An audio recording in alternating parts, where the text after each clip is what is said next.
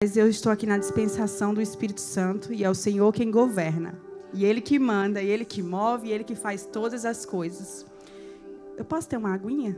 Bota aqui para mim, por favor. E onde o Senhor ele tem me levado, o Senhor me disse, antes da pandemia, o Senhor disse assim, ó, e eu quero que, eu, que você guarde no seu coração. Antes de começar a palavra, eu preciso compartilhar algo para com vocês. O Senhor me disse que estaria levantando um exército de mulheres curadas e profundas. E eu me lembro que eu tive um sonho. E o sonho era o seguinte: nesse sonho eu via um grande exército, um grande, muitas, muitos, muitos, muitos que meus olhos não conseguiam ver o final. Sabe quando você olha para o mar e você não consegue ver o final do mar? Era assim que eu via um monte de mulheres. E elas estavam vestidas com aquelas roupas medievais, sabe? De, de luta, que a gente vê nesses filmes de, de. nesses filmes antigos. E aí, quando eu olhava para aquilo, eu dizia assim, no sonho mesmo, eu dizia, Senhor, o que é isso? E o Senhor me dizia, filha, eu estou levantando um exército de mulheres. Elas são curadas e elas são profundas. E esse sonho, eu só libero esse sonho quando o Senhor ele me conduz. Então, se você está ouvindo, é porque você faz parte desse exército. Você faz parte do que Deus ele está fazendo. E eu me lembro quando o Senhor ele me deu esse sonho, logo começou a pandemia. Você lembra que começou a pandemia, todo mundo voltou para casa, todo mundo, né, em casa, na sua família, no seu lugar. Muitas se perderam, outras se encontraram, muitas foram reveladas, outras foram, né, fortificadas.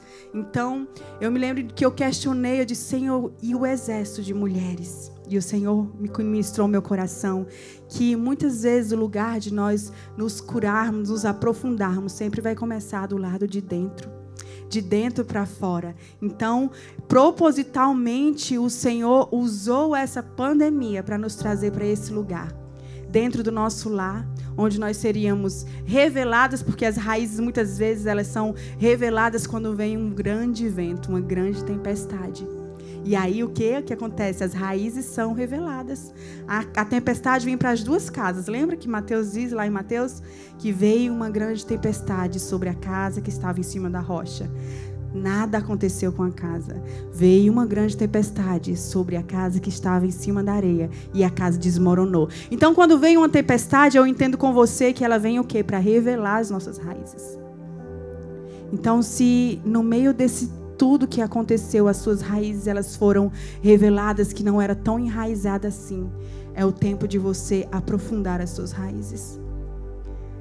Se a tempestade veio e foi revelado que você era realmente uma mulher profunda, que aquilo mesmo que você demonstrava ser, que você lia e que você pregava, era aquilo mesmo. Aprofunde-se mais. Nunca é demais. Porque Deus está levantando um exército de mulheres curadas. Sabe por quê?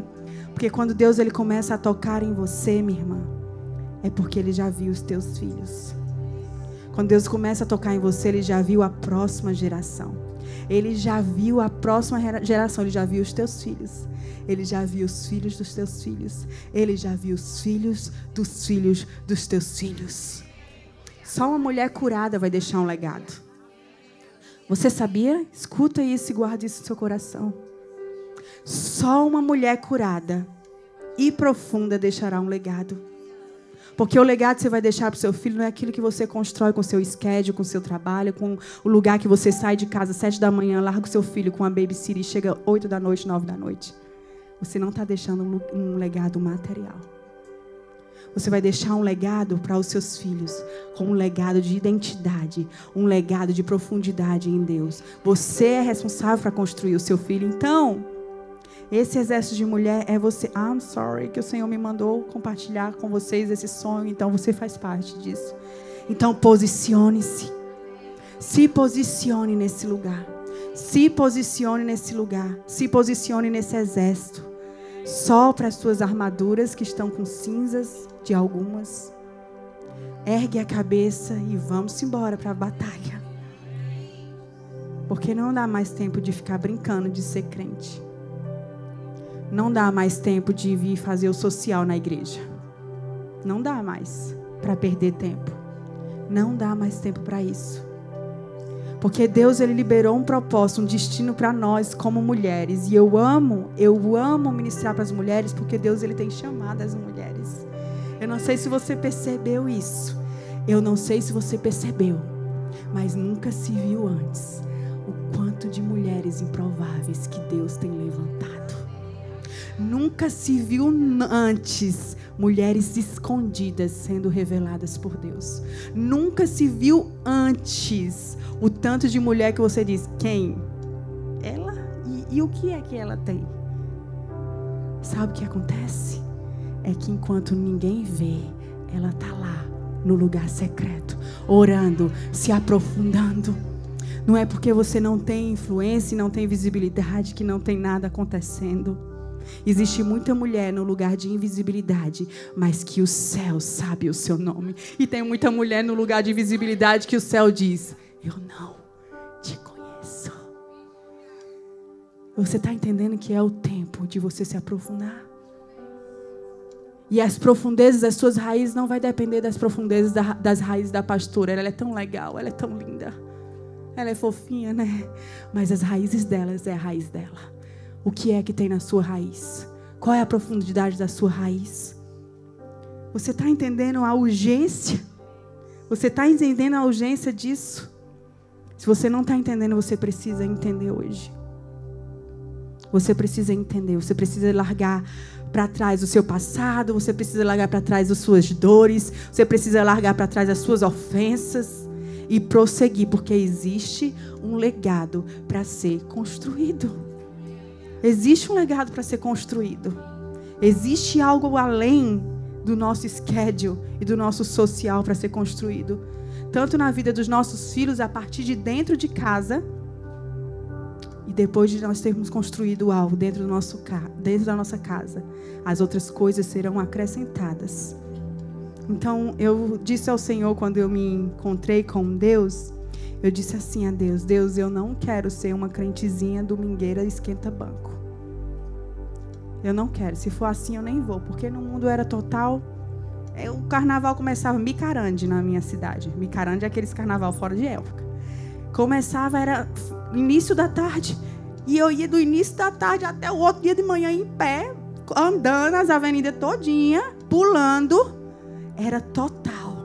As irmãs estão rindo, estão tudo se identificando. Aí quando eu me converto, não vou na vigília, que estou cansada. Não vou na vigília, porque eu, eu trabalhei a, a semana inteira. Quando você quer se desviar dos propósitos de Deus, o diabo se encarrega de te dar o navio, de te dar todas as ferramentas para você se distanciar dele. Você está entendendo? Então, você precisa ser total em Deus. Nós precisamos de mulheres profundas. Nós precisamos de mulheres profundas que vão carregar a palavra certa na hora certa. Mulheres profundas que vão ter uma visão de águia, ela vê aquilo que ninguém vê. Uma mulher profunda, ela consegue ver aquilo que o céu está vendo, aquilo que o céu está mostrando. Eu quero ser uma mulher profunda e eu quero levantar esse exército de mulheres profundas. Mulheres que não vão se satisfazer quando o dia terminar e você não tiver gastado tempo com Deus. Mulheres que vão dar a primícia do seu dia para Deus. Mulheres que vão se render, se quebrantar. Mulheres que vão jejuar. Mulheres que vão, oh Jesus. Existem essas mulheres que ainda querem pagar um preço. Existem mulheres que ainda precisam renunciar. Existem mulheres que ainda jejuam. Existem mulheres que ainda ouvem a voz do Senhor. Você sabe que ali nas minhas redes sociais a pergunta que eu mais ouço é: Como eu ouço a voz de Deus? Eu digo: Como assim? Como assim? Deus fala o tempo inteiro de dia, de noite. E se você não consegue ouvir, abre a sua Bíblia, tem a palavra dele, a voz dele escrita. Então, sabe qual é a minha resposta geralmente? Você já abriu a sua Bíblia hoje? Porque muitas vezes, quando você sente que Deus está distante, você sente que Deus não está falando contigo, é a mesma distância que você está da sua Bíblia. É a mesma distância que você está do lugar secreto. É a mesma distância. Então, essa distância que você sente da voz de Deus, da presença de Deus, é a distância que você está. Nós precisamos de mulheres profundas. Nós precisamos de mulheres profundas que não se distraiam. Mulheres não se distraiam. Mulheres não se distraiam. Eu vou repetir: não se distraiam. Deus está chamando as mulheres. I'm here. Eu estou aqui, Jesus. E se eu puder levar mais algumas mulheres comigo, nós estamos aqui. Deus está chamando as mulheres. Amém. Era só algo que eu queria compartilhar com vocês, que o Senhor me impeliu para essa casa. Abra sua Bíblia em Lucas 1.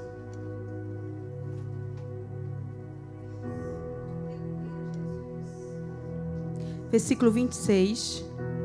Deixa abertinho aí, tá? Deus compartilhou algo no meu coração. Eu ministrei essa palavra essa semana. E o Senhor compartilhou a mesma palavra, mas de forma diferente.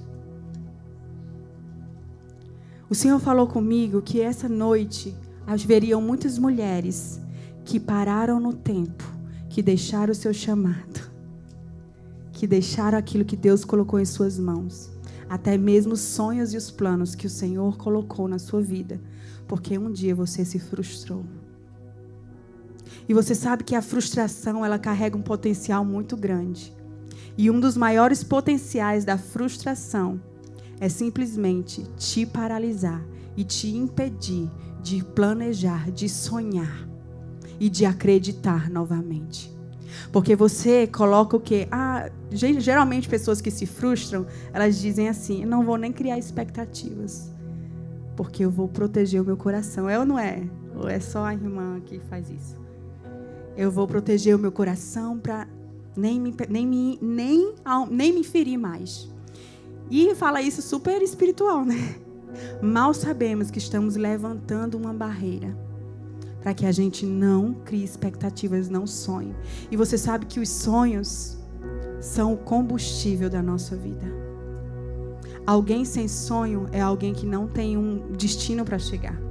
Alguém sem sonho é alguém que levanta e acorda e não sabe onde vai chegar. Alguém sem sonho é alguém que simplesmente se entregou a viver nessa vida sem perspectiva, sem expectativa e sem viver aventuras com Deus. Então, se você é essa mulher que está nesse lugar, que você um dia se frustrou, hoje é o dia que o Senhor vai te resgatar. Eu tenho uma good news.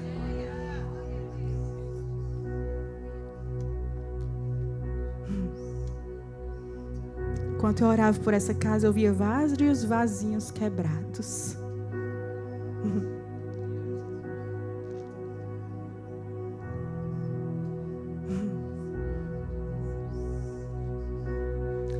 E eu tô aqui para dizer que o mesmo Deus que quebra é o mesmo Deus que refaz. É o mesmo Deus que refaz. Talvez os teus sonhos, os teus planos despencaram e se quebraram. Quando o dia eu também já estive tão quebrado que eu olhava assim e dizia: Menino, vai e joga fora. Não presta mais. Já deu. Mas aí vem Deus, o Mestre incansável ele não se cansa em nos refazer quantas vezes for preciso. Ele não se cansa. Ele não nos descarta. Ele não nos descarta. Nós nos descartamos, pessoas nos descartam, situações nos descartam, empregos nos descartam, até algumas igrejas nos descartam. Mas Ele nunca, never, jamais, jamais Deus vai resgatar mulheres essa noite. E você sabe que o significado de planos é assim, ó, que eu amo procurar no dicionário para eu parecer que sou intelectual, né, Flavinha? Só parecer. E o dicionário diz assim, ó: planos significa organizar metas e estratégias para alcançar algo. Planos têm início, meio e fim. Quando eu li isso, eu disse: Oxe, esse, esse homem que fez dicionário não conhece Deus, não. Porque sabe que com Deus a gente faz planos sim, né? Como em provérbio diz, que o homem faz planos, mas a resposta final vem de Deus. Então só Deus sabe se esse plano vai ser concluído, se não vai, se essa meta vai alcançar o final, se não vai. Então ele não conheceu Deus não. mas eu sei, mulheres, que não é fácil nós lidarmos com planos frustrados. Nós nos ferimos, sim, muitas vezes. Nós simplesmente entramos num lugar de vitimismo, que a gente, que é o que eu falei, que a gente entra no lugar que nem quer mais sonhar. Né? Ah, eu sou uma vítima de um, de um, de um sonho frustrado. Eu estou aqui para dizer que todos nós fomos vítimas em alguma área. Mas nós não fomos chamadas para vivermos como vítima. Nós não fomos chamados para vivermos como vítimas, mulheres. Se existe um espírito que muito tem governado as mulheres, é o espírito de vitimismo. Ah, ninguém me ama, ninguém me quer. Chama o Chamu que eu vou morrer. O Samu é, vocês sabem, né, gente? Chama o SAMU que eu vou morrer, um lugar de vítima. Deus não te chamou para esse lugar. Deus te chamou para ser a protagonista da sua história debaixo dele, tá? Não se empolga não. É debaixo dele. Você está entendendo? Então, eu sei que quando nós somos frustrados, muitas vezes nós questionamos: esse meu plano era tão perfeito, vocês não, só a irmã. Esse plano meu era tão perfeito e por que Deus frustrou o meu plano? Ele não me ama? Ele não me ama, ele não gostou do meu plano, ele não, não se importa comigo. E nós começamos a o quê? A duvidar do Deus que nós temos, ao invés de duvidarmos dos nossos planos. Nós duvidamos de Deus. E eu sei que é difícil, minha irmã. Como eu sei na pele. Como é difícil você ver os seus lindos planos ali tabelado, escrito, predeterminado, lindo, sendo simplesmente amassado e jogado fora. Eu sei que é bem difícil. Mas eu preciso dizer algo para você. Salmo 139, 16 diz assim, ó. Teus olhos viam meu embrião.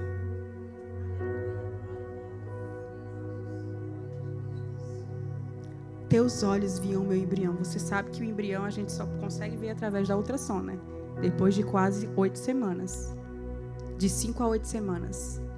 E a Bíblia está dizendo que os olhos do Senhor viam, os olhos dele viam a gente como um embrião. E continua.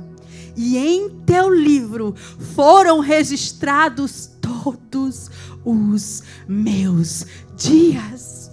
E continua, calma, olha o que diz.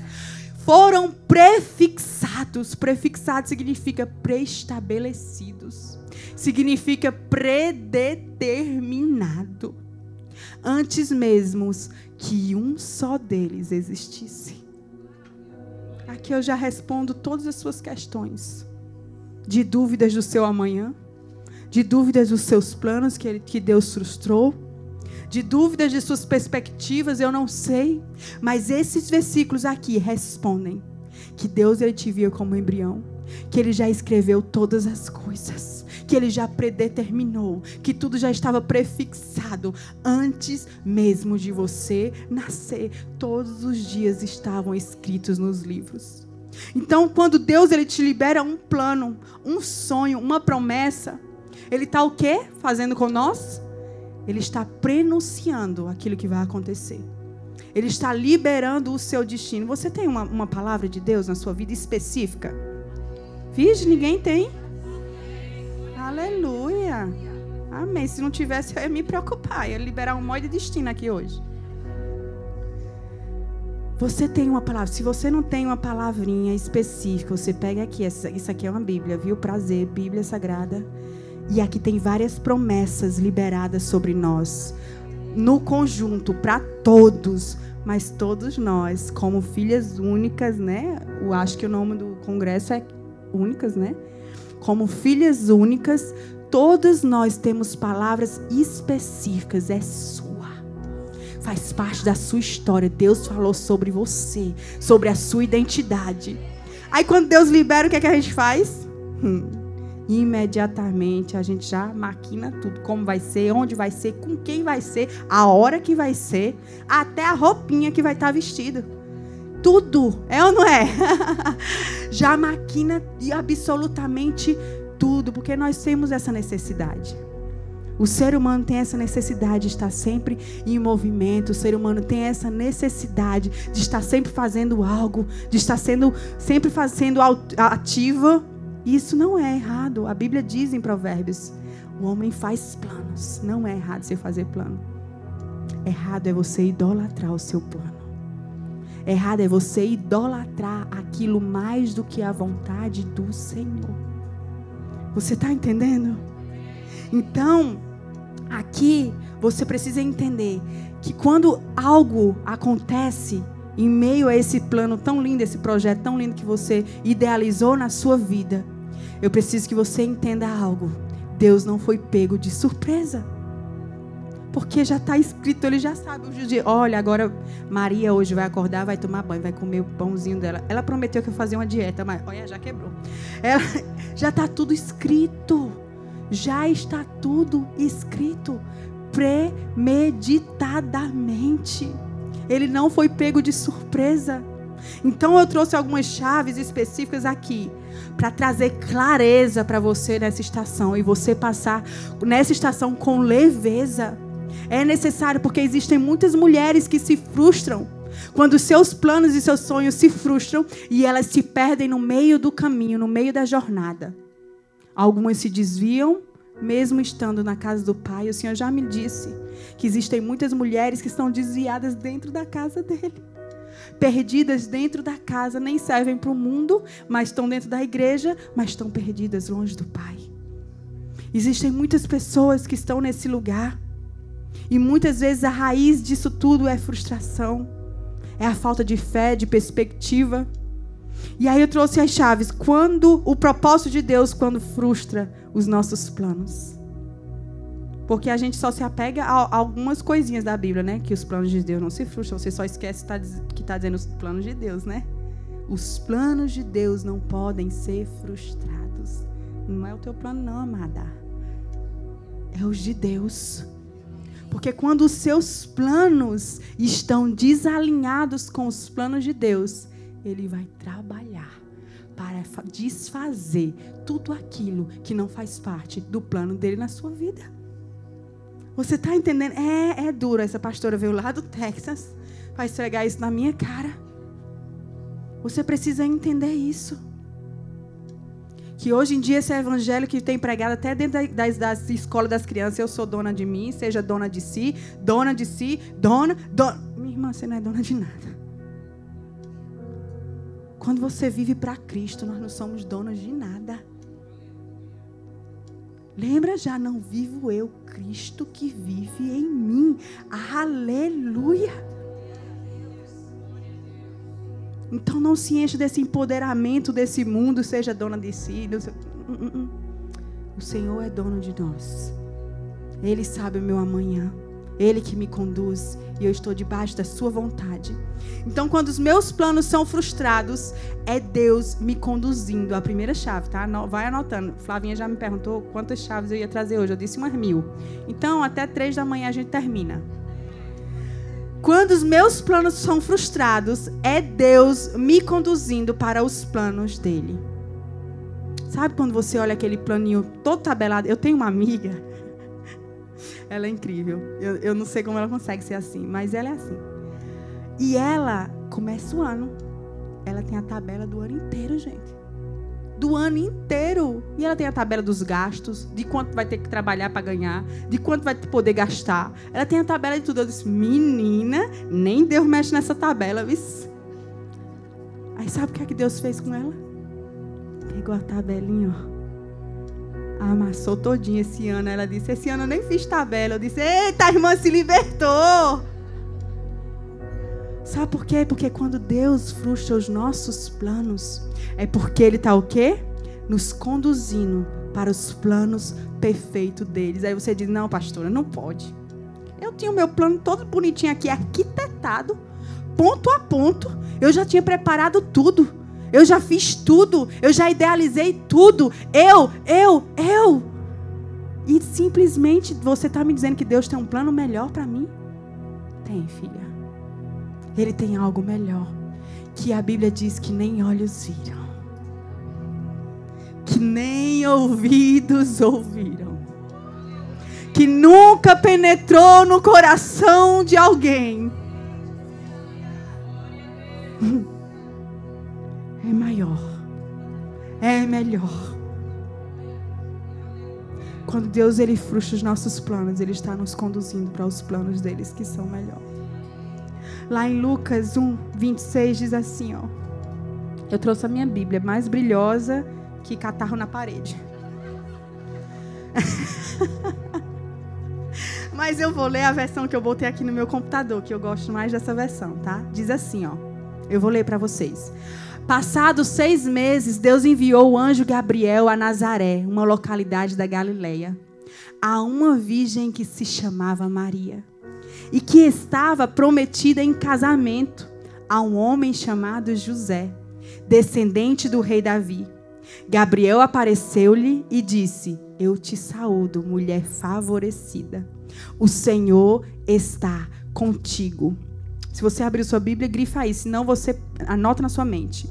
Versículo 29. Confusa e perturbada, Maria perguntava a si própria o que quereria o anjo dizer com aquelas palavras. E o anjo disse: Não tenha medo, Maria, porque Deus vai conceder-te uma bênção maravilhosa. Muito em breve ficarás grávidas e terás um menino, a quem chamarás de Jesus. Será grande e será chamado Filho do Altíssimo. O Senhor Deus vai dar-lhe o trono do seu antepassado, o rei Davi. Governará sobre a descendência de Jacó para sempre. O seu reino jamais terá fim. Maria então perguntou ao anjo: Mas como eu posso ter um filho se eu sou virgem? O anjo respondeu: O Espírito Santo virá sobre ti e o poder do Deus Altíssimo cobrir-te-á como uma sombra. Por isso, o menino que de ti vai nascer será santo e será chamado Filho de Deus. Eu tinha corrido, porque eu tinha dito: pelo amor de Deus, vai descer uma coisa sobre mim e eu vou ficar grávida. Vou correr. E Maria respondeu: Dependo só do Senhor. Que aconteça comigo tudo o que disser. Maria era uma menina. Você deve conhecer a história de Maria. Se você não conhece, pastora, bota todo mundo na escola bíblica. Maria era uma menina, uma jovem virgem, que estava prestes a casar com José. E naquele tempo não era como o tempo de hoje, não, que o povo se conhecia antes. Não era, não. Ela era totalmente virgem. E naquele tempo, se uma mulher que não era casada aparecesse grávida, ela era apedrejada até a morte. Provavelmente Maria já tinha todos os planos para o casamento dela, porque a menina naquele tempo, quando nascia, ela já idealizava todo, ela era treinada para casar. Então ela já idealizou todo o destino dela, ser dona de casa, cuidar do meu marido, ter uma festa. As festas antigamente duravam cerca de sete dias. Então era tudo no schedule de Maria. Tinha todo o schedule a festa, a como é que ia ser as comidas, porque era o pai da noiva que bancava a festa inteira. Tinha as comidas, tinha tudo e de repente, olha para tua irmã e diz: de repente, Deus vem sem pena e fala assim, ó, deixa eu mexer, deixa eu mexer, deixa eu mexer. E na hora que Deus mexe, você diz: What?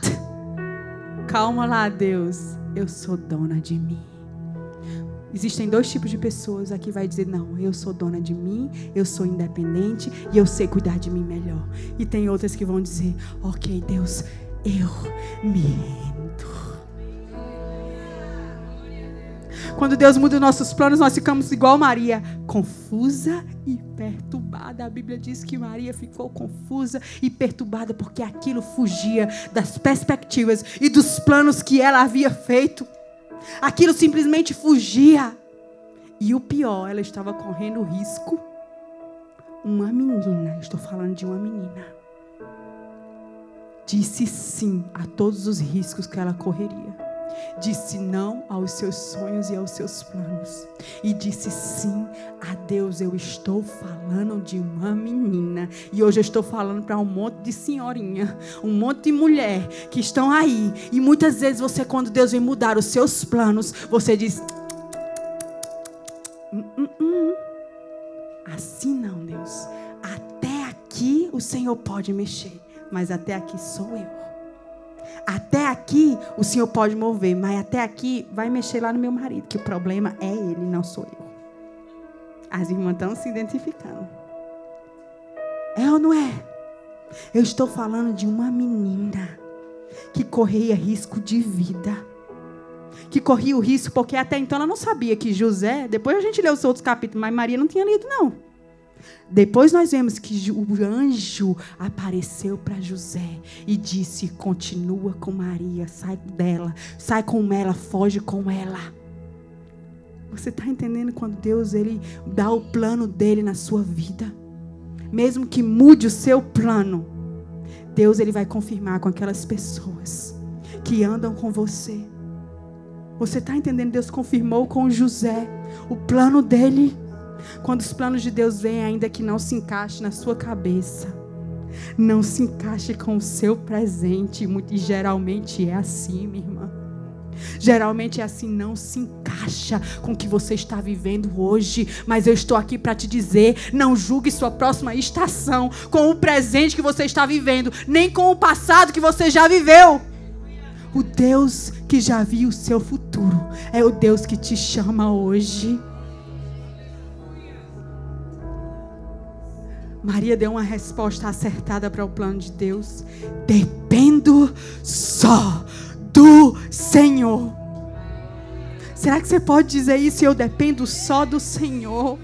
Eu dependo só do Senhor. Talvez quando você se mudou para esse país, você aprendeu que tudo dependia do seu schedule, do seu dolinha, do tanto que você trabalhava. Quer ver crente que pede propósito? É quando chega nessa terra. Que hora é dólar. Que você não faz uma visita como você fazia no Brasil para pregar o evangelho porque você não está recebendo dólar. Que você não fica numa vigília porque não está recebendo dólar. Você está entendendo? E eu estou aqui para dizer hoje, essa é uma palavra profética que eu tenho liberado em todas as igrejas brasileiras que eu vou na América. Brasileiro significa braças. E Deus falou comigo, meu marido, e esse é o propósito. Nós estamos aqui nessa terra. Nós estávamos no Brasil. Muito bem, obrigado. Porque eu conheço pessoas que vêm do Brasil porque veio lascado, não tinha nada, veio para cá tentar a vida. Não. Nós estávamos muito bem, obrigado. E Deus falou: vai para os Estados Unidos. Porque existe um povo que chega naquela terra e é o meu povo e perde a sua identidade perde a sua identidade. Era um, era um cristão fervoroso no Brasil quando chega aqui perde porque o cansaço, a rotina, muda os planos todinho. Eu quero que você traga a memória. O chamado que Deus te fez quando você estava lá no Brasil para você estar nessa terra. Esse era o plano perfeito e quando você chegou nessa terra, os teus olhos o teu coração se desviaram por causa da rotina, por causa do dia a dia, por causa das circunstâncias. O Senhor vai resgatar chamados aqui essa noite. O Deus que te chama está te chamando mais uma vez. E você vai ter que responder: dependo só do Senhor. Dependo só do Senhor. Dependo só do Senhor. Você sabe que a palavra brasileiro significa braseiro. E eu estou aqui para te dizer, minha irmã brasileira, nós viemos trazer o fogo de volta para a América. Não, você não está entendendo. Ah, mas essa pastora é soberba. Não, eu faço parte de uma igreja americana que tem 5 mil membros. O nosso pastor chegou para nós e disse assim: ó, por favor, traga mais brasileiros, porque o brasileiro é diferente. O brasileiro tem fogo diferente. Nós somos brasas que vão trazer o fogo de volta para a América. Não se distraia, minha irmã. Você não veio para cá para ficar rica. Você não veio para cá para mudar de vida. Você veio para cá para ser uma brasa viva queimando no altar. Você veio para cá para trazer o fogo de volta. Não, não deixe os seus olhos brilhando por causa de, de igrejas tão grandes, pessoas tão grandes. Falta fogo. Você tem que trazer o fogo de volta. Então, quando Deus muda os seus planos, minha irmã, Ele querendo te trazer para o plano original. Aquela palavra que te impulsionou a chegar até aqui, minha irmã. Aquela palavra que te moveu a renunciar tudo, a deixar tudo para vir para essa terra. O Senhor vai trazer à memória muitas palavras proféticas já liberadas na sua vida essa noite. E o que você tem que dizer, Senhor, já tentei até aqui com as minhas mãos, com os meus formatos, da minha forma. Eu dependo só do Senhor. Segunda chave: quando uma porta se fecha, é Deus te alinhando para a porta certa. Você sabe que o diabo ele não tem autoridade de fechar a porta que Deus abre. Pelo menos meu relacionamento com Deus me diz isso, porque o diabo não tem, não tem mais poderoso que Deus, não é verdade? Mas tem outros irmãos que acreditam que o diabo manda e desmanda. Minha irmã, Martinho Lutero diz assim, ó: O diabo é só um cão encolerado nas mãos de Deus. Quando uma porta se fecha, não é o diabo, não, minha irmã. É Deus te alinhando para a porta certa. Ao invés de você acreditar que é Deus te alinhando, você fica lá. A porta fechou. O que vai ser da minha vida? Meu Deus do céu, e você fica gastando sua força, empurrando uma porta que Deus fechou, e aí você perde as forças para viver aquilo que Deus já liberou sobre a sua vida. A porta que se fecha, minha irmã, é Deus te alinhando para o que Ele tem para a sua vida. Aí quando a porta se fecha, você se ofende com as pessoas, você se ofende com o ambiente, porque você diz: ninguém me ajudou. É ou não é? Ninguém me ajudou. Ninguém me ama. Aí entra no vitimismo. É um ciclo. É Deus, minha irmã. É Deus te alinhando. É Deus te alinhando. Você não pode fugir. Terceira chave, Flavinha, estou na terceira, vai contando isso. Para quem não conhece essa Flavinha, faz assim, Flavinha. Vocês estão me achando bonita, chique nessa roupa? Então, é ela que me veste. Ela é consultora, linda, anda comigo, maravilhosa. Eu sou chique, ando com consultora. Deus tem levantado essa mulher para um resgate da identidade de mulheres de dentro para fora. Se você precisa desse resgate, ela é a mulher, tá? Fala com ela. E aí, quando Deus, a terceira chave é o seguinte: Deus frustra os seus planos para te alinhar. Eu falei, né? Deus frustra os seus planos para alinhar com os planos dele. E Deus frustra os seus planos para que você pare de fugir dos planos dele. Tem gente que foge do plano de Deus. Eu, eu fui uma dessa muito tempo. Tem gente que foge do chamado de Deus. E aí, sabe o que acontece com você? O que aconteceu em Jonas 1? Depois você lê o capítulo todinho, vou só te introduzir. Deus chega para Jonas e dá uma direção para Jonas. Jonas vai para Nínive. Jonas faz o quê? Vai para Tarsis. What? Na mesma hora que Deus diz vai para Nínive, ele vai para Tarsis. Quem nunca? Deus ele te chama. Deus ele te habilita. E você dá um de doido e vai fazer outra coisa totalmente diferente daquilo que Deus te chamou. E Deus faz o quê? A Bíblia diz que Jonas entrou num barco para ir para Tarsis. Aí sabe o que Deus faz? Envia uma forte tempestade, você não está entendendo. Talvez a tempestade que você está vivendo, minha irmã, é porque você está fugindo do chamado de Deus. E sabe o que acontece? Você está na tempestade e ainda leva toda a sua família. Às vezes não é a família, ainda leva a igreja. Às vezes não é a igreja, é os amigos. Você leva quem tiver, porque você está num ambiente. E se você está desviado do chamado de Deus, muitas vezes não é nem desviado de Deus, é do chamado.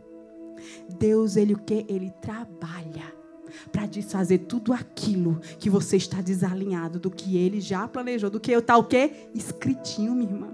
Já está escrito. Aí Deus manda uma grande tempestade no barco de Jonas. Tá todo mundo lá desesperado e Jonas dormindo. A Bíblia diz que Jonas estava lá embaixo, dormindo. Muitas vezes, quando nós fugimos do chamado, nós damos um de doido mesmo. Você sabe o que é dar um de doido, né? Na minha terra, no Nordeste, é fingir que nada está acontecendo. É Nordeste, João Pessoa, Paraíba, da Gema. Dá um de doido, finge que nada está acontecendo. Entra numa dormência espiritual. Que Deus usa profeta, Deus usa pastor. A pastora fica aqui gritando, esperneando, e você dando uma de doido. Não é comigo, é contigo isso que Deus está falando. E a tempestade, todo mundo envolvido na tempestade, você ali adormecido espiritualmente. Tudo porque você quer viver o seu chamado, o seu jeito, o seu formato e não o que Deus te chamou. Aí você decide fugir de, de Deus. Aí sabe o que Deus faz? Ele decide te perseguir. E minha irmã, não adianta fugir de Deus, a gente sempre perde. Então, se poupe. Poupe suas forças, a gente sempre perde. O que é que acontece? Vai chegar uma hora que você vai ter que pular desse barco. O que é que o barco fala? Barco são estruturas. Barco é aquilo que você criou para firmar os teus pés. Barco é o que? A força do teu braço. É aquilo que você se sustenta. Aí vem Deus com um soprinho, ó. Você não está entendendo? Vem Deus com um soprinho e destrói todas as estruturas e Deus é masoquista para mim. Não.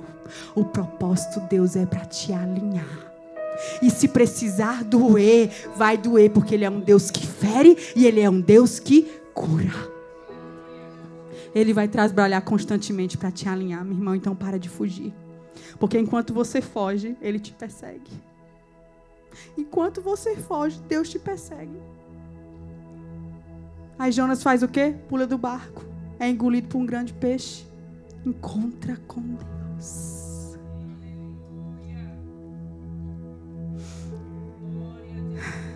Deus sempre vai nos encontrar nos nossos fracassos. Não existe um lugar que Deus não te encontre. Não existe um lugar que Deus não te encontre. Eu já te disse. Para de fugir, porque enquanto você foge, Deus te persegue. E Ele te encontra em nossos fracassos, Ele nos encontra em nossos fracassos. Aí Jonas tem um encontro com Deus e decide viver os planos de Deus. Será que esse dia é o seu encontro com Deus? Deus me disse especificamente para essa casa. Eu ministrei essa palavra ontem e o Senhor não falou nada disso. Deus está me dizendo especificamente para essa casa: tem mulher correndo do chamado. Tem mulher distraída, vivendo para si. Quando Deus tem te chamado para orar Deus te chamado para te jejuar. Deus te chamado para servir. Deus te chamado para cantar. Deus te chamado de volta para o teu lar. Deus tem te chamado para honrar o teu marido. Deus tem te chamado para discipular os teus filhos. Deus tem te chamado. Não tem uma mulher aqui que não tenha um chamado de Deus. E quando eu falo chamado, não, está, não estou querendo dizer sobre isso aqui, ó. Plataforma. Chamada é sobre o que você é, não é sobre o que você faz. Para de fugir. Talvez essa tempestade que você está vivendo é porque você está fugindo, minha irmã. Para de fugir. Talvez todas as pessoas estão se ferindo. É porque você está no barco delas. Se renda. Não lute com Deus. Não lute com Deus. Você vai perder. Quarto propósito de Deus. Sabe qual é? Ele frustra os seus planos, porque você não está madura para viver aqueles planos. O plano é lícito. O plano é de Deus. Mas não aconteceu porque você não está pronta para receber. Sabe o dia que eu descobri isso? eu parei de fazer uma oração específica para Deus. Foi assim, ó.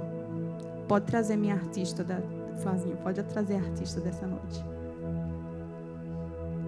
Eu me lembro que eu estava um dia em casa e a minha filha Zoe, ela ganhou uma boneca. Eu, quem me acompanha nos devocionais já ouviu essa história 50 milhões de vezes.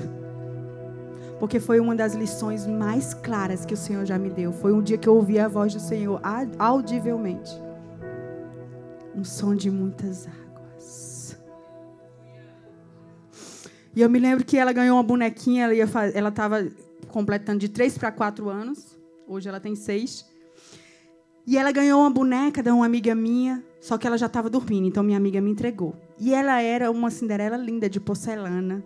No Brasil custa cerca de R$ 1.600. Eu jamais ia poder comprar um negócio desse. E era linda de porcelana, com vestido azul, a Cinderela, meu Deus, perfeita, é o meu sonho de infância.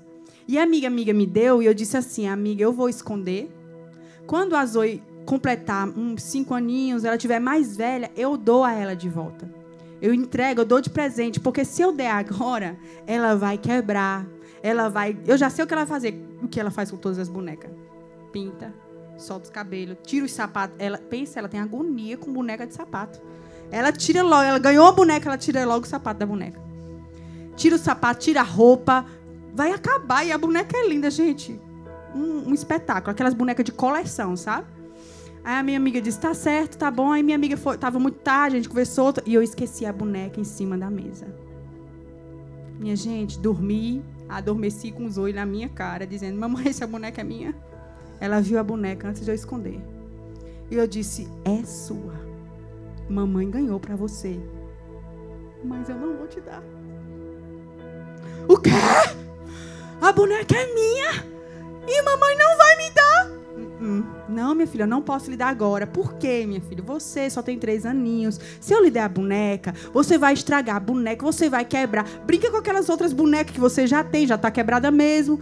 Não, mamãe, me dá a boneca, pelo amor de Deus. E começou, minha gente, um show que até a Xuxa ia se surpreender se visse o show daquele. O show maior que a Xuxa. Deu um show, um show, show. E eu já estava assim, ó. Logo cedo da manhã, já começando um estresse desse. Eu disse, pega esta boneca e some da minha frente. Mas antes, combine aqui comigo. Você não vai riscar a boneca. Você não vai tirar o sapato da boneca. Porque, como era de porcelana, era aqueles sapatos desenhados, né? Não tinha nem como tirar. Você não vai riscar, você não vai fazer nenhum mal para a boneca. Tá bom, minha filha? Tá certo, mamãe. Combinado. Fizemos até juradinho. Combinado. 15 minutos depois. 15, não foi um dia, uma semana, 15, um, 15 minutos depois chega a Zoe. Com a boneca, com o bico assim.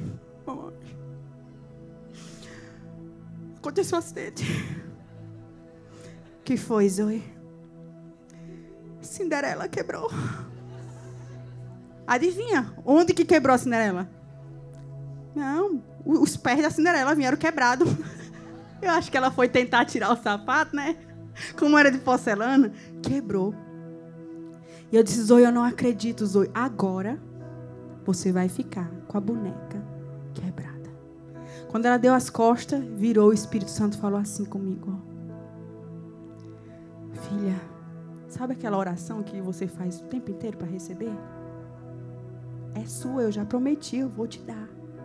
Mas eu não te dei até hoje, porque você vai quebrar porque você não tem maturidade ainda para receber isso. É seu, mas não agora. Olha o resultado da Cinderela.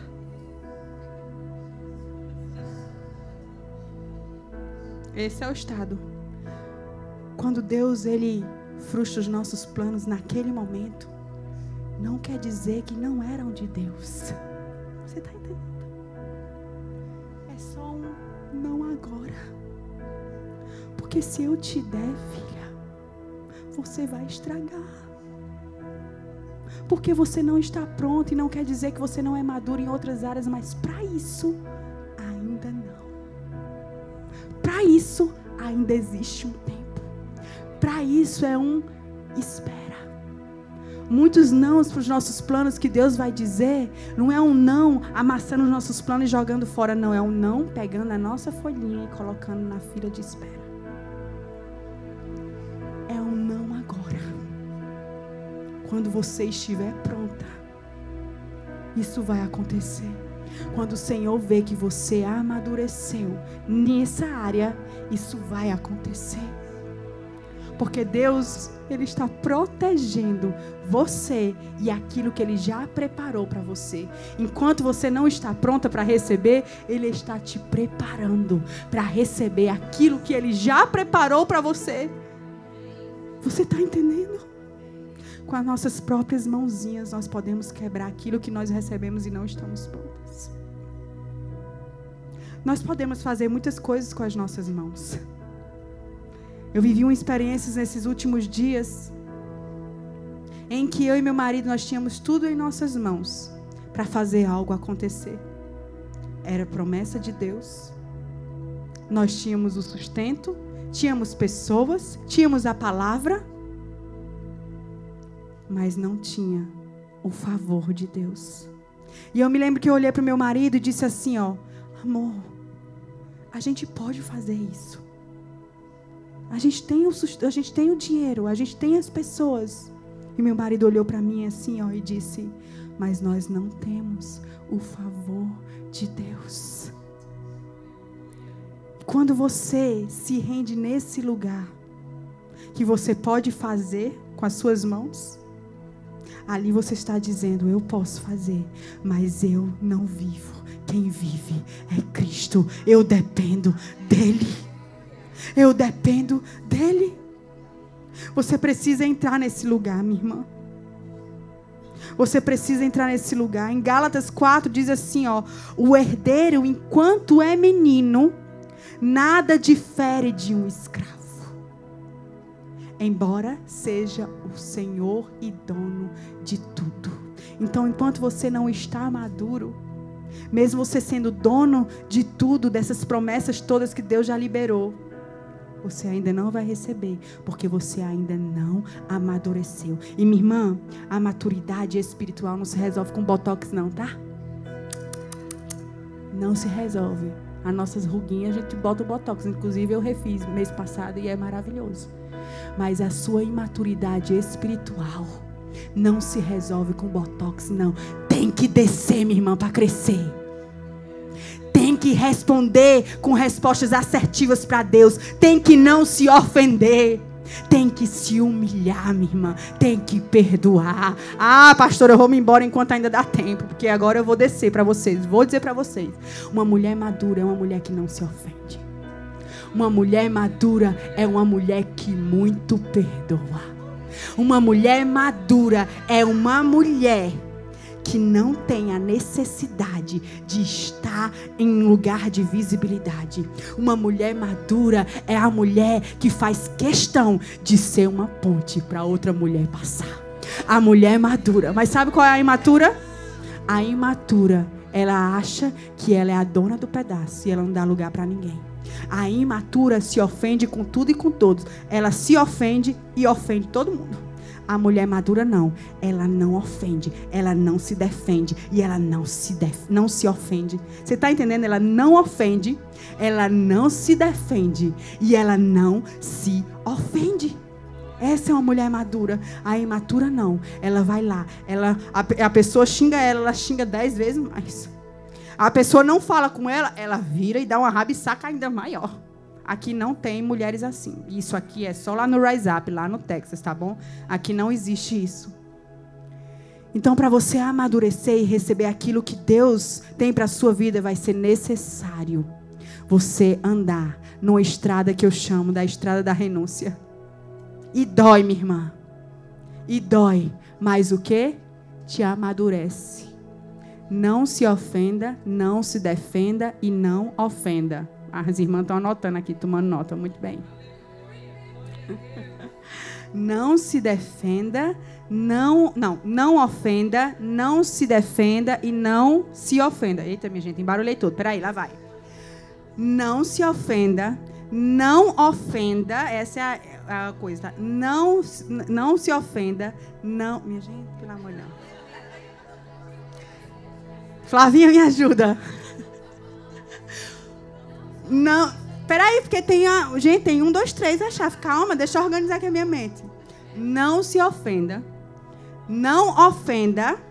E não se defenda. Yes! Conseguimos.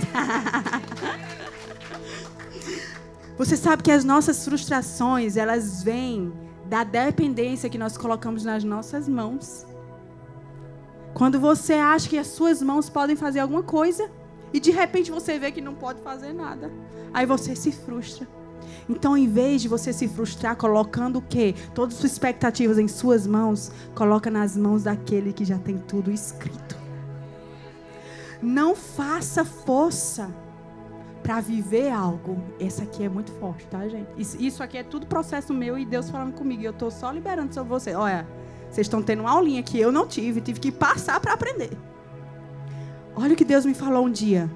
Filha, não faça força para viver algo em mim, em mim, nele, que eu não estou liberando você para viver. Não é coisa ruim, não, gente. Não é coisa ruim, não. É coisa lista. Mas se não faz parte do que Deus tem para tua vida, até a coisa certa se torna a coisa errada. Você está entendendo como isso é sério? Um dia Deus me diz assim, ó pastora. Filha, o que tem mais desviado as pessoas na igreja é aquilo que é lícito. Eu disse, what? Como assim? Aquilo que é lícito. E Deus continuou me falando. Porque aquilo que é lícito também te desvia do propósito de Deus. É lícito, mas não é para você. Então você se desvia. Você já viu o braço tentando ser pé? Isso. Não é para você. Não faz parte de você. Aí você vê a irmã bem bonitinha pregando aqui. Mal sabe você o que essa mulher teve que enfrentar para poder estar aqui. Aí você quer ficar bem bonitinha pregando, mas você não quer passar pelos processinhos que ela já passou. Não queira viver algo que Deus não quer que você viva, minha irmã. Não queira viver algo, não queira entrar por uma porta que Deus não está abrindo para você, porque abriu para sua amiga, mas abri, não abriu para você, não quer dizer que é para você. Não quer dizer que é para você. Se não é o tempo de Deus, não queira viver algo que não é o tempo de Deus. Se não é o tempo de Deus, não faça força para viver algo que não é o tempo dele. Estou terminando, gente, prometo. Acredite, não é por força, não é por violência, é pelo Espírito. E quando as coisas são pelo Espírito, a Bíblia diz que aqueles que são nascidos pelo Espírito são guiados como um vento. Como o vento faz, gente? O vento passa, leva as coisas que está tudo no chão, flui. Quando as coisas são de Deus, sabe o que acontece? Quando as portas são de Deus, quando é o tempo de Deus, quando é a hora que Deus já idealizou, quando você está maduro, quando você está pronto. Você sabe quando você entra no shopping, você chega assim, a porta já faz, blum, abre em automático, né? Quando chega o tempo de Deus, minha irmã, as portas abrem em automático. Você não precisa ficar esmurrando porta, minha irmã. Para com isso. Para de esmurrar portas que Deus não está abrindo. Eu sei que essas são respostas para você nessa noite. Talvez você tenha se cansado tanto esmurrando essa porta para viver algo que Deus não está vivendo. Se você continuar, você vai ficar andando em círculos. E eu trouxe aqui alguns posicionamentos diante dos planos frustrados. Um, não permita que a frustração te paralise e mate a promessa. É o que nós falamos no início. Eu lembro que eu vivi uma frustração muito grande esses dias. E essa ministração nasceu disso. E eu me lembro que a minha oração é: Senhor, não deixa que essa frustração me coloque num lugar em que eu mate essa promessa. Você sabe que muitas vezes Deus libera algo na nossa vida e a gente se frustra naquela área, a gente coloca isso lá no fundo do baú, escondido, para a gente nem pensar nisso.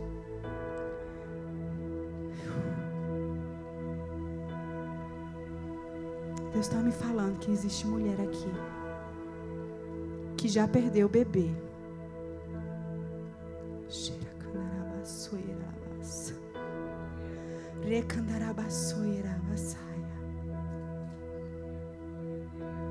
Uh! E você nem sonha mais com isso. Porque você tem medo de se frustrar de novo. Eu vejo nitidamente uma roupinha de bebê no fundo de um baú. Oh, candaiaraçoirás. Deixa o Espírito Santo resgatar essa promessa na sua vida. O Senhor também está me falando. Gente do céu, meu Deus. Uh! Eu vejo um microfone no fundo do baú também. Mulher que foi ofendida nesse seu chamado e você abandonou para não se ferir mais. Sopra Espírito Santo nas cinzas. Vem com resgate. Oh Espírito Santo. Volta a cantar, filha. Volta a pregar. Uh!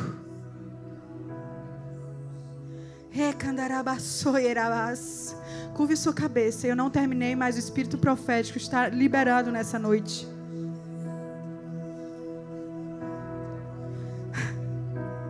Deus está me dizendo que Ele é um Deus da compensação. Você, mulher, que parou de sonhar com um casamento.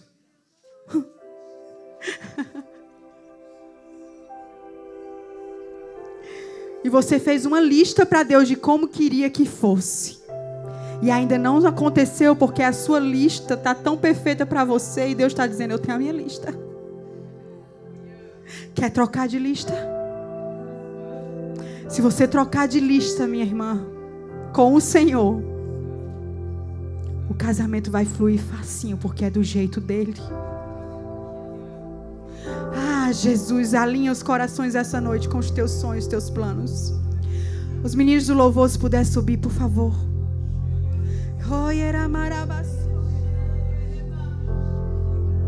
Deixa o Senhor te tocar. Eu fui até aqui. O Espírito Santo quer tocar você essa noite. Você não depende de mim. Você depende do Senhor. Não permita que a frustração te paralise e mate a promessa. Resgata essa promessa hoje. A Bíblia diz que eu devo trazer à memória aquilo que dá esperança. Existem mulheres aqui essa noite que o Senhor vai te dar muita prosperidade. Muita prosperidade. E você precisa lembrar, lembrar da oração que você fez, pedindo prosperidade ao Senhor o propósito, porque Deus não prospera alguém para que não tenha um propósito. Se o Deus está te prosperando, tenha certeza que não é sobre você. É assim, ó. É assim, ó, quando Deus prospera alguém. Não é sobre você, minha irmã. É para você prosperar e você ser uma semeadora, uma pessoa, uma mulher que libera sementes. Você sabe que houve um tempo na minha vida que eu não podia comprar uma blusinha. Uma blusinha. E nesse tempo eu morava numa base missionária com vários missionários. Era a minha casa, eu abria a minha casa para receber missionários. A gente tinha um, um, trabalho muito lindo com crianças carentes. E eu não tinha um centavo para comprar uma blusinha. E eu me lembro que quando eu ganhava roupas, né, de doações, o Senhor dizia: "Escolhe as melhores".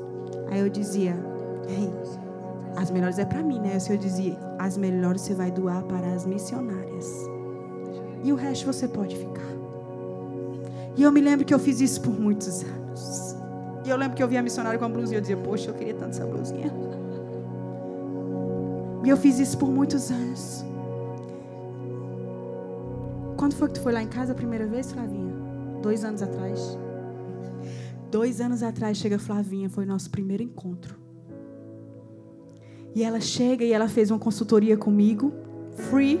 Ela disse: Eu preciso fazer uma consultoria com você. Foi lá, mudou meu estilo completamente. E eu me lembro que na hora que ela terminou, ela entrou no site e disse: Eu tô tendo uma direção aqui. Ela comprou uma calça para mim.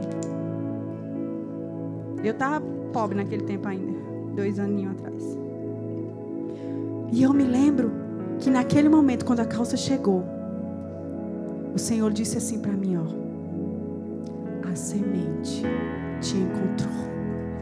Você lembra? Há mais de 10 anos atrás, quando você ofertava as suas roupinhas para as missionárias, hoje a semente te encontra e hoje eu abro as portas das sementes que você lançou. Minha irmã, nunca mais eu parei de ganhar roupa presente. Nunca mais eu parei de ganhar. Sabe por quê? Porque chega uma hora que a semente te encontra. Chega uma hora que a chave vira. Chega uma hora que o de repente de Deus te alcança. Então, se Deus está te levantando como uma mulher que tem provisão, não é sobre você, é para você lançar sementes. Não é sobre você, minha irmã. Não é sobre você. Sabe o que eu faço todos os meses? Eu tiro o dízimo de tudo aquilo que eu recebo em roupa. E não acho que é o pior que eu tiro, não é o melhor, porque dar o que sobra, minha irmã, não é ofertar. Dar o que sobra não é ofertar, não é sacrifício. Não acho que Deus não está vendo o seu coração. O altar sobe incenso agradável a Deus com sacrifícios. Entrega, entrega. O altar vai subir como sacrifício a Deus hoje quando você entregar os seus planos. Quando você tem tudo nas suas mãos para poder fazer e acontecer e você diz: Não, Deus, eu te entrego e eu me rendo. Fique em pé do seu lugar, por favor. O posicionamento que você tem que ter no seu no dia dos planos frustrados é escolha obedecer e render-se aos planos de Deus. Espere em Deus. Não crie algo, gere algo. Comece a gerar os planos de Deus. Comece a gerar os planos, porque no tempo de Deus vai nascer. No tempo de Deus vai nascer. No tempo de Deus vai nascer. No tempo de Deus vai nascer. Se você tirar um bebê de uma mulher grávida antes do tempo, o que vai acontecer? Aquele bebê vai precisar ser entubado. Ele vai correr sérios riscos de vida. Porque ele não estava pronto para nascer. Existe o tempo de gerar. Então para de arquitetar planos para criar algo. Gere algo. A Bíblia nos diz que Deus falou assim com Abraão: Abraão, eu vou te fazer pai de nações. 17 anos se passaram e Abraão não tinha filho. Sara era avançada em idade, Sara era estéril. O que é que Sara faz? Eu quero ter filho, Abraão. Fica com Agar. Faz um filho nela. Porque eu necessito ser mãe. Abraão vai lá. Faz um filho com Agar. E Sara fica amargurada. Lembra?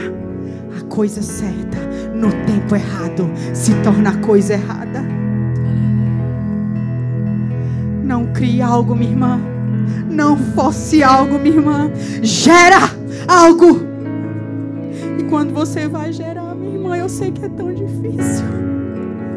Quando a gente lança uma semente na terra, a gente só vê a semente sendo lançada, a gente não consegue ver mais nada o que está acontecendo embaixo do solo. Quando nós lançamos uma semente, sabe o que acontece? O que eu chamo do poder invisível de Deus. Existe muita coisa acontecendo embaixo do solo, longe dos seus olhos. Não é porque você não está vendo que não está acontecendo. Existe algo poderoso acontecendo quando a semente é lançada. Nada nasce grande, minha irmã.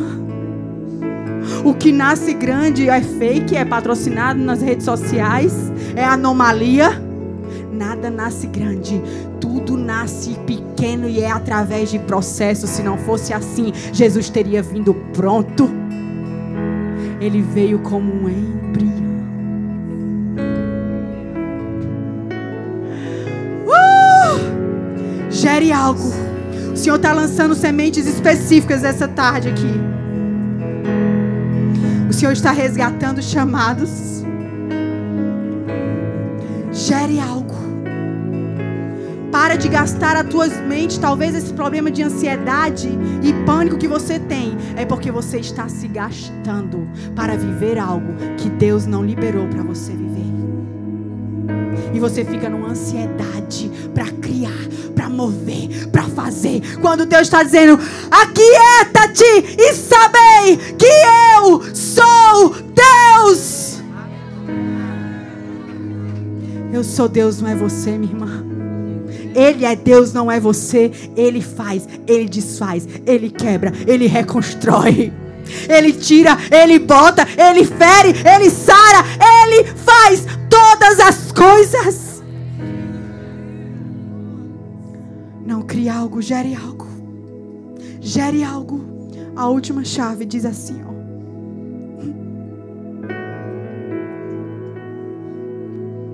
E essa é para mim, tá? Se vocês quiserem pegar, vocês pegam também. Eu vou dividir. Não deixe de viver aquilo que Deus idealizou, porque é diferente do que você idealizou. Você sabe que eu nunca me idealizei estar aqui hoje pregando? Você sabe que eu nunca idealizei estar vivendo o que eu estou vivendo hoje? Eu nunca sonhei, eu nunca nem orei por isso. Isso é totalmente diferente do que eu idealizei na minha vida. E eu me lembro um dia, minha agenda lotada, para viajar todo final de semana. E eu disse assim, ó, pro meu marido: Isso não me satisfaz. E o meu marido disse assim, ó porque você não está celebrando o que Deus está fazendo, porque é diferente do que você almejou.